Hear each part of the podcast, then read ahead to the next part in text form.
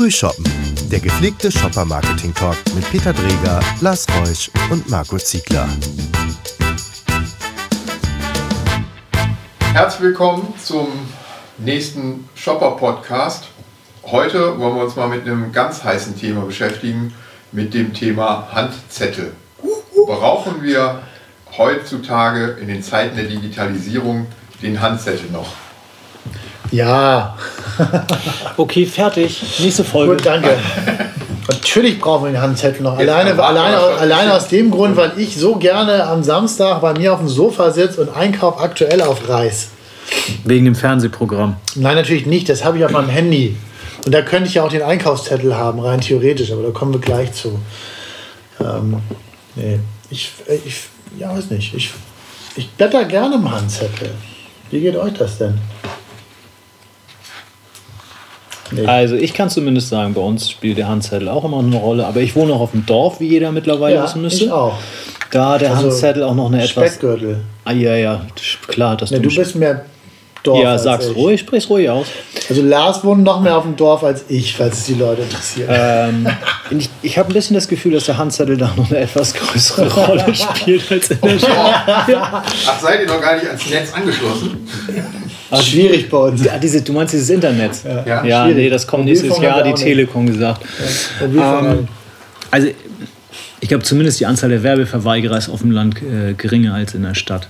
Aber es ist natürlich auch ein, es ist natürlich auch ein extrem schwieriges Medium, weil auf der einen Seite gibt es ein, ist der Verbraucher trainiert auf den Handzettel. Ähm, und es ist immer noch das größte Investment, was der Händler heutzutage tut. Auf der anderen Seite ist er natürlich sowas von zukunftsfähig wie nur was. Die Frage ist ja, woher kriegt der Verbraucher seine Angebotskommunikation? Klassisch im LEH oder im Baumarktsegment. Also entweder auf der Website, aber da geht eigentlich der Otto Normalverbraucher, also die, ich weiß nicht, der Mensch, der zu Hause den Haushalt führt, ähm, geht da nicht drauf. Oder ich glaube, der Heimwerker per se würde ich, ich bin jetzt kein passionierter Heimwerker, aber ähm, würde, geht da jetzt auch nicht gezielt auf die Website von, von, von, von einem großen Baumarkt und sagt, jetzt, jetzt gucke ich mal, was die da an Schnäppchen haben, sondern der greift doch ehrlich gesagt am Wochenende, wenn er, wenn er weiß, dass es kommt, greift er doch zum Handzettel und blättert durch und guckt, ist da was für mich dabei, habe ich da was, ist, kommt mal da, kann ich Bevorratung machen oder, ne? also so, so habe ich den klassischen Handzettel in Erinnerung.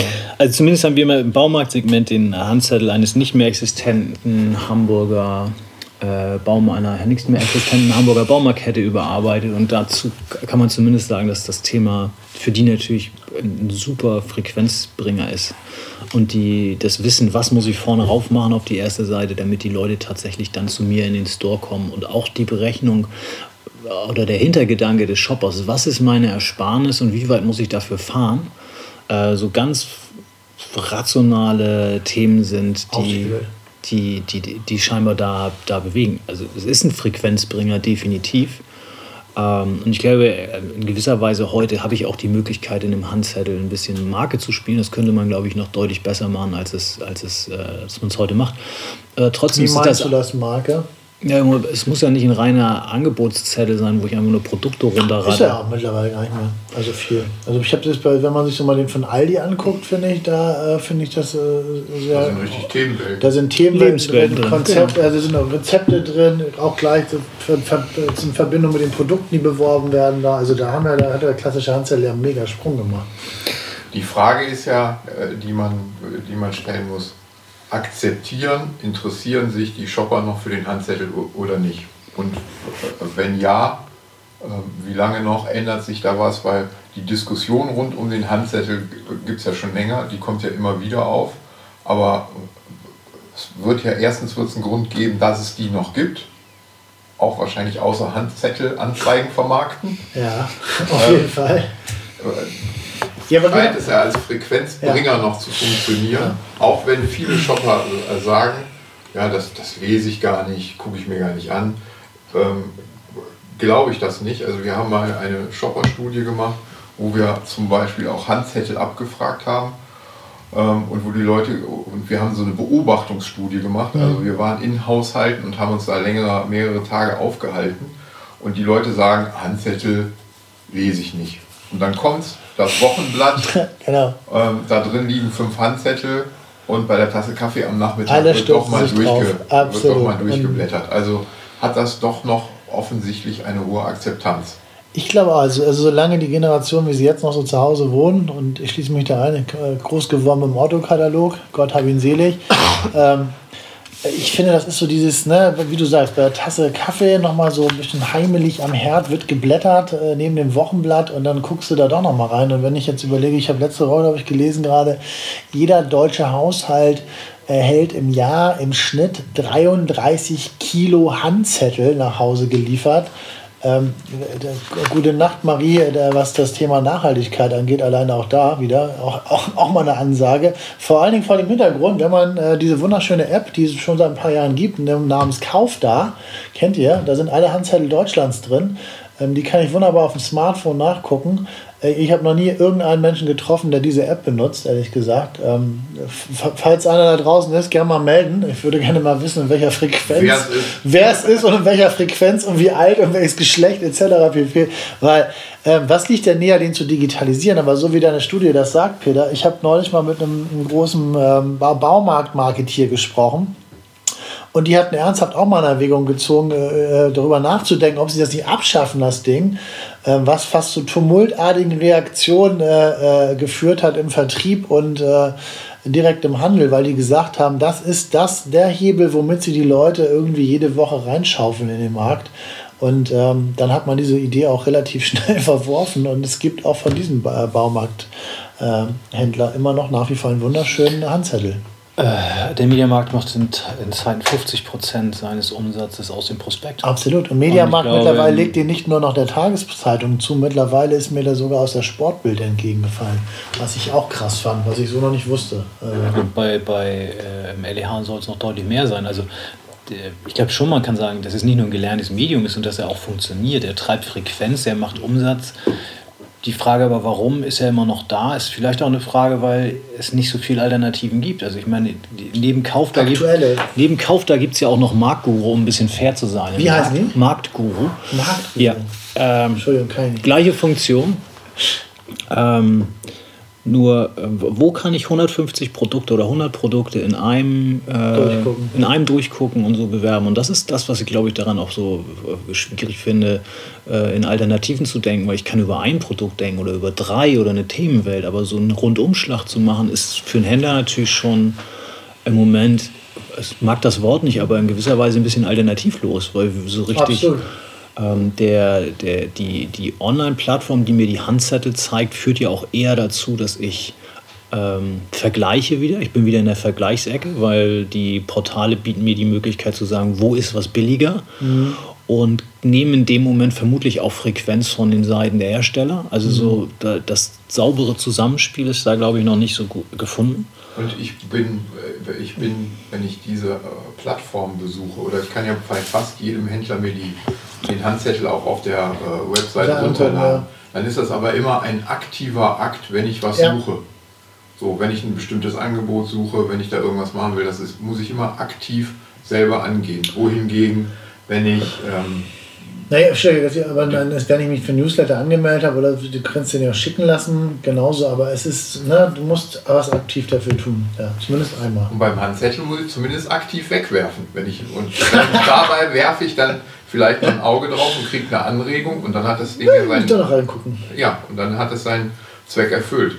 Ich denke, der Handzettel hat sich ja auch von seiner Inhaltlichkeit geändert. Der ist ja heute nicht mehr bei allem nur noch pures Angebot. An manchen Stellen gibt es ja auch immer wieder so Anregungen, die man da rausnehmen kann, Themenwelten, was auch immer, ja. ähm, was eben mehr als nur reine Angebotskommunikation ist. Und darüber hinaus, ich finde dann natürlich, wenn man sich dann mal so Lidl und Aldi anguckt, das ist ja nicht nur reines äh, Food und Beverage oder wie auch immer, sondern ist ja oft einfach nochmal dieses erweiterte, dann sind die Fitnesswochen, dann sind die Skiwochen wieder, dann gibt es die Heimwerkerwochen. Also die haben ja auch so viel noch drüber hinaus in ihrem ganzen Non-Food-Segment, wo die Leute ja wirklich auch dann teilweise schon darauf warten, dass das kommt. Ähm, und das finde ich ja auch nochmal wieder so ein, ja, äh, ich bin da mal beeindruckt, wie der, wie der Handel das macht. Und wo man interessanterweise, das finde ich bei diesen Themenwelten ja spannend, ähm, vom Handzettel auf den Webshop auch gebracht wird. Nicht nur bei allen Angeboten in den Handzetteln Auch online erhaltbar, genau. Laden geholt, Genau, sondern klar. äh, ich werde auch ins Internet geholt. Manche Genau, Angebote ja. gibt es ja auch dann Gibt's ja nur noch im- online, nur noch genau. im Online-Store. Ja, logisch. Und das entnehme ich auch dem Handzettel. Genau, absolut. Das ist schöner Transferleistung in- ins, äh, ins, ins äh, Digitale wieder. Also das heißt, ähm, wir sind uns einig, wir brauchen den Handzettel. Also ich brauche ihn auf jeden Fall zu meiner Tasse Kaffee am Wochenende. Zusammen mit dem Wochenblatt finde ich das für mich äh, existenziell ganz wichtig. Auf Naja, dem Dorf. Ich glaube schon, dass man auch in Alternativen denken muss, ehrlicherweise. Denn die, ähm, es ist schon so, das ist, ein, das ist eine Cash-Cow. Absolut. Das funktioniert für den Handel super. Es gibt auch, glaube ich, kein Medium, was vom Handel so gut untersucht ist wie der Handzettel. ja.